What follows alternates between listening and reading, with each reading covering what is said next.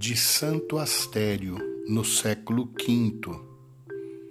Vejo ali, em parábolas e figuras, um pastor de cem ovelhas que, ao verificar que uma delas se afastara do rebanho e andava sem rumo, não permaneceu com as outras que pastavam tranquilamente.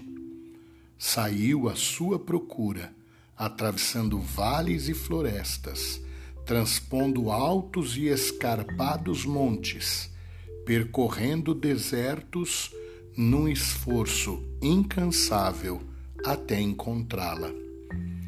Há nesses exemplos um ensinamento sagrado Nunca devemos considerar os homens como perdidos e sem esperança de salvação, nem deixar de ajudar com todo o empenho os que se encontram em perigo, nem demorar em prestar-lhes auxílio.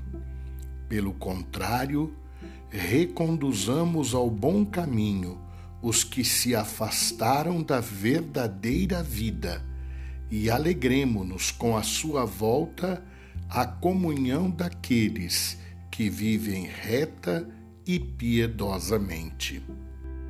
thank you.